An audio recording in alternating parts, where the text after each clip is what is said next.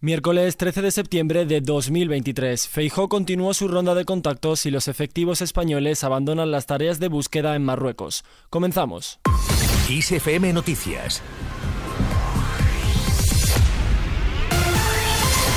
Muy buenos días. Arranca un miércoles de reuniones para Alberto Núñez Feijó, que celebra hoy su cuarto encuentro en la ronda de contactos previa a su debate de investidura. Esta vez es el turno de UPN. Su líder, Javier Esparza, se reunirá hoy a las 10 horas con el candidato a la presidencia en la sede del Partido Popular en la calle Génova. Se trata, sin embargo, de un encuentro que no encierra demasiado misterio, ya que el apoyo de la formación a los populares ha sido manifestada anteriormente, concretamente cuando Esparza comunicó a Felipe VI en la ronda de consultas que Feijó tendría el sí de su formación en el debate de investidura, un apoyo que llegará de la mano del único diputado del partido en la Cámara Baja, Alberto Catalán Higueras. Y hablando de encuentros, Sumar reúne este miércoles a la dirección del partido para más tarde unirse al resto del grupo parlamentario en el Congreso de los Diputados. Se debatirá la propuesta del reglamento interno trasladada por Izquierda Unida que busca que las portavocías adjuntas sean rotatorias. Y mañana vuelve a cobrar importancia un tema ya casi olvidado, la renovación del Consejo General del Poder Judicial. La razón, el regreso a España del comisario europeo de justicia Didier Reinders. Lo hace casi un año después de advertir a los principales actores políticos de nuestro país sobre la necesidad de renovar el Consejo General del Poder Judicial, un organismo que se mantiene a día de hoy bloqueado, con un presidente suplente y que cumplirá pronto cinco años en funciones. Y tras días de trabajo, los efectivos españoles desplazados a las zonas afectadas por el seísmo del pasado viernes en Marruecos comienzan a regresar sin esperanzas de hallar supervivientes. Presidente de la Asociación Bomberos Unidos Sin Fronteras, Antonio Nogales, asegura que regresan con la seguridad de que no van a aparecer más personas vivas y que su trabajo ha terminado.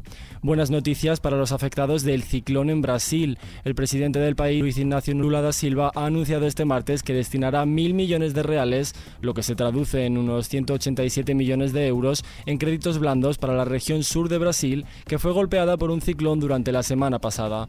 El gobierno también liberará 600 millones de reales del Fondo de Garantía para atender a los trabajadores de la región afectados.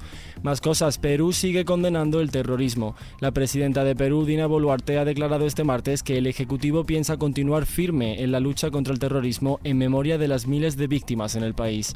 Unas palabras que ha dedicado durante una ceremonia de condecoración a los policías que capturaron al fundador de Sendero Luminoso, Abimael Guzmán en 1992. Y parece ser que el cambio de gobierno en Guatemala tendrá que esperar. El presidente ganador de las últimas elecciones en el país sudamericano, Bernardo Álvaro León, ha hecho público este martes que el proceso de transición al nuevo gobierno del país ha sido suspendido de forma momentánea. Asegura que la situación obedece a la, la situación provocada por el Ministerio Público y que mientras tanto se deben restablecer las condiciones políticas necesarias. Pero ahora ha llegado el momento de echar un vistazo al mapa del tiempo. El miércoles se presenta con un cielo nuboso o cubierto en el área cantábrica, con probabilidad de lluvias débiles algo más intensas en el Cantábrico Oriental, intervalos nubosos y nubosidad de evolución diurna en el resto de las mitades norte y este de la península y en Baleares, con posibilidad de algunos chubascos y tormentas más probables en el noreste de Cataluña, en la zona de Levante y en Mallorca, donde pueden ser localmente fuertes. Poco nuboso en algunos intervalos nubosos en el resto de la península, en Canarias intervalos nubosos con posibilidad de algunos chubascos débiles en las islas montañosas. Temperaturas mínimas en descenso en el cuadrante noreste peninsular y máximas en descenso en el área mediterránea.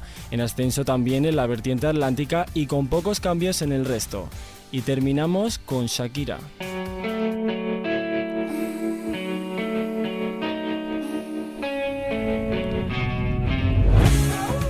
Noche muy importante para la colombiana. Shakira ha tomado esta madrugada el escenario de los MTV Video Music Awards para ser homenajeada con uno de los mayores galardones de la cadena, el Vanguard Award, que destaca la excelencia de su legado audiovisual y musical. Para recordar un poco de esa carrera tan singular, la intérprete ha protagonizado un medley de 10 minutos en el que ha resumido 30 años de hits, poniendo a todos los invitados a bailar. La actuación ha estado repleta de temas icónicos como Loba, Hips Don't Lie o el que escuchamos ahora mismo, Suerte. Y como colofón final a la apoteósica actuación, la artista no ha dudado en cerrar con uno de sus temas más virales de este año, su sesión junto a Bizarrap. Con esta noticia que tienes ampliada en nuestra web kissfm.es, nos despedimos por el momento, pero ya sabes que la información continúa hora a hora actualizada en nuestros boletines de XFM y ampliada aquí en XFM Noticias. Con Susana León a los mandos de la realización, un saludo de José Sánchez y que tengáis un muy feliz miércoles. Suerte que